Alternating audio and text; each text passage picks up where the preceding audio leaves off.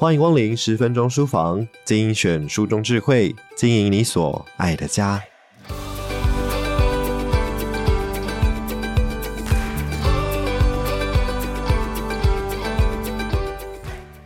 大家都有过喉咙痛的经验吧？那你知道是哪一只病毒会让我们的喉咙痛到不行呢？还有还有，会让我们拉肚子又呕吐的，到底是哪种细菌会让人如此难受呢？平时我们就会接触到许多的病毒与细菌，有些只是来捣乱一下就离开，有些却是紧紧地抓着我们，并且偷偷潜藏在我们的身体里，等到某天我们抵抗力低弱的时候，就跑出来欺负人。但就算是我们的生活中接触到病毒与细菌是无可避免的事，我们对于它们仍然还是一知半解，对吧？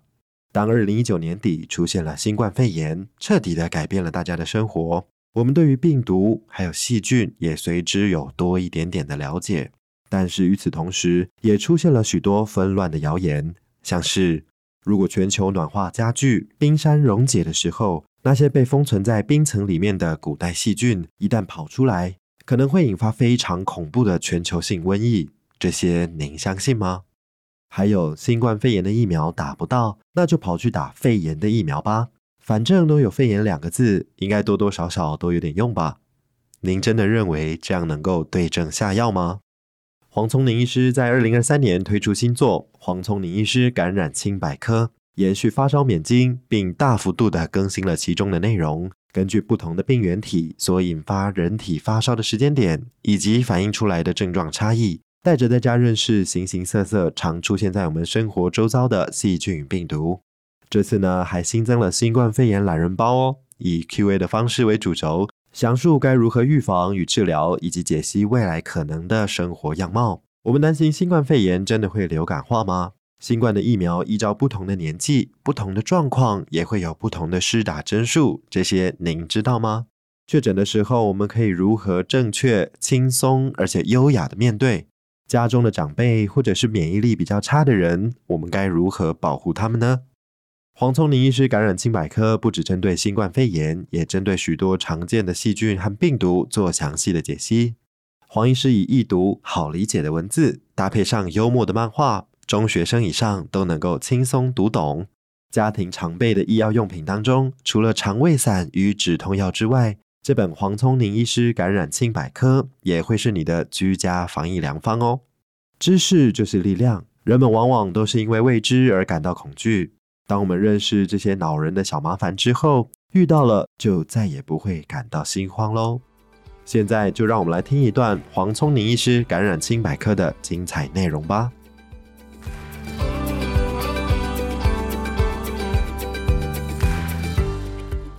你曾经喉咙痛过吗？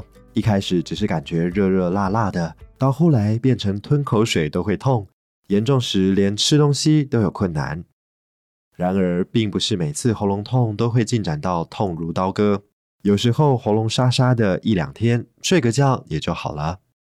喉咙痛的病因也分为病毒感染和细菌感染。痛一两天就痊愈的，通常是普通的病毒感染。至于痛到不能吞口水的那一回，有可能是肠病毒或者是 A 型链球菌的感染。透过仔细的观察，有一些具有特色的蛛丝马迹，可以让医生心里有个底，去猜测背后的病因。光是用眼睛看还不足够，所谓医者望闻问切，还要询问发病的过程与症状，才能决定这次的喉咙发炎会不会是细菌感染，需不需要使用抗生素治疗。没错，医生检查喉咙后需要做的第一个决定是需不需要使用抗生素。大部分病毒感染引起的咽喉炎、扁桃腺炎、咽峡炎等等，其实都不需要使用抗生素，症状治疗即可。唯有细菌感染，比如说 A 型链球菌扁桃腺炎，才要使用抗生素治疗。现在医学更发达，除了用眼睛看、嘴巴问之外，还有 A 型链球菌的快筛试剂，医生可以进一步借由筛检结果来决定用药。既然一般喉咙发炎的病因只是病毒感染，医师处方的会是止痛退烧药，目的是让病人症状缓解，好好休息，自我痊愈。至于少数细菌感染引起的咽喉炎、扁桃腺炎，病人拿到的药物则是抗生素，要吃满一个疗程十天，把细菌杀干净。很多人把扁桃腺化脓跟细菌感染画上等号，其实不然。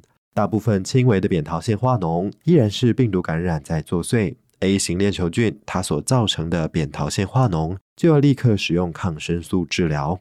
A 型链球菌就像个背包客，在不同的人身上这里住一住，那里窝一窝。当宿主抵抗力佳的情形下不治病，但若刚好抵抗力差，凶猛的 A 型链球菌大闹脾气。可不是随便开玩笑的。第一阶段，A 型链球菌大发脾气的时候，会让人喉咙发炎、疼痛以及扁桃腺化脓。喉咙发炎有分为细菌性或病毒性，其中 A 型链球菌就是最常见的细菌。不过请注意，A 型链球菌不常攻击三岁以下的幼儿，比较偏好五到十五岁之间年纪比较大的孩童。因此，三岁以下孩子生病，不要随便滥用抗生素。第二阶段，A 型链球菌在繁殖过程中会大量释放一种叫做玫红毒素，会让人全身上下皮肤泛红，仅口鼻周围相对泛白，乍一看有点像猩猩的嘴巴，因此中文翻译为猩红热。经典小说《小妇人》当中的小女儿贝丝就是罹患猩红热的虚构人物，可惜当时历史背景，此症无药可医。但是对现代人而言，猩红热没有什么大不了的。除了身体红彤彤之外，通常不太会痒。正确使用抗生素治疗之后，红疹很快就退了。第三阶段，A 型链球菌所释放的毒素就可怕了，引起令人闻风丧胆的毒性休克症候群。一开始病人只是发烧、喉咙痛，一旦进展到毒性休克症候群的时候，唯一的症状就是极度虚弱、口干舌燥。此时要立刻在家或诊所测量血压，若数字偏低，需要赶快送大医院救命。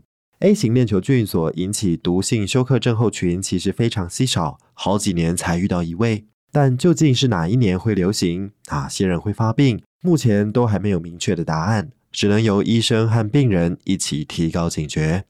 最后一个阶段，虽然病已经痊愈，但在营养不良、贫穷、医疗不发达的国家。A 型链球菌感染后的二至四周，还会来个回马枪，引起自体免疫的风湿热、心脏病以及罕见的肾丝球肾炎。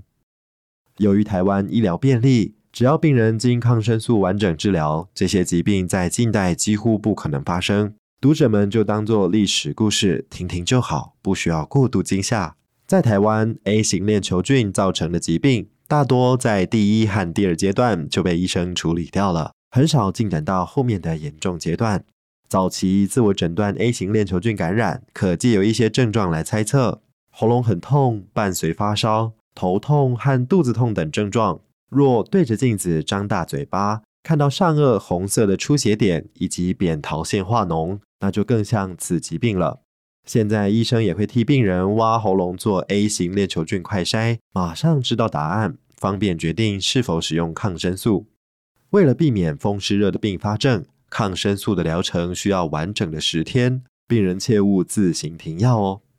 A 型链球菌的抗药性极低，一般抗生素都有效，算是不幸中的大幸了。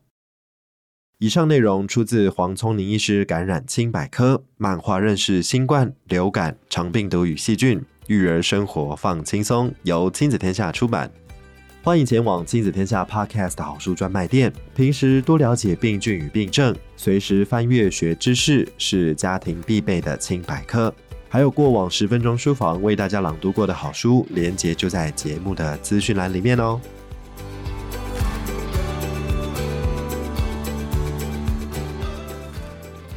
亲子天下 Podcast，周一到周六谈教育、聊生活，开启美好新关系。欢迎订阅收听。Apple Podcast 和 Spotify 给我们五星赞一下，也欢迎在许愿池留言回馈。我是说书人文贤，我们下次见。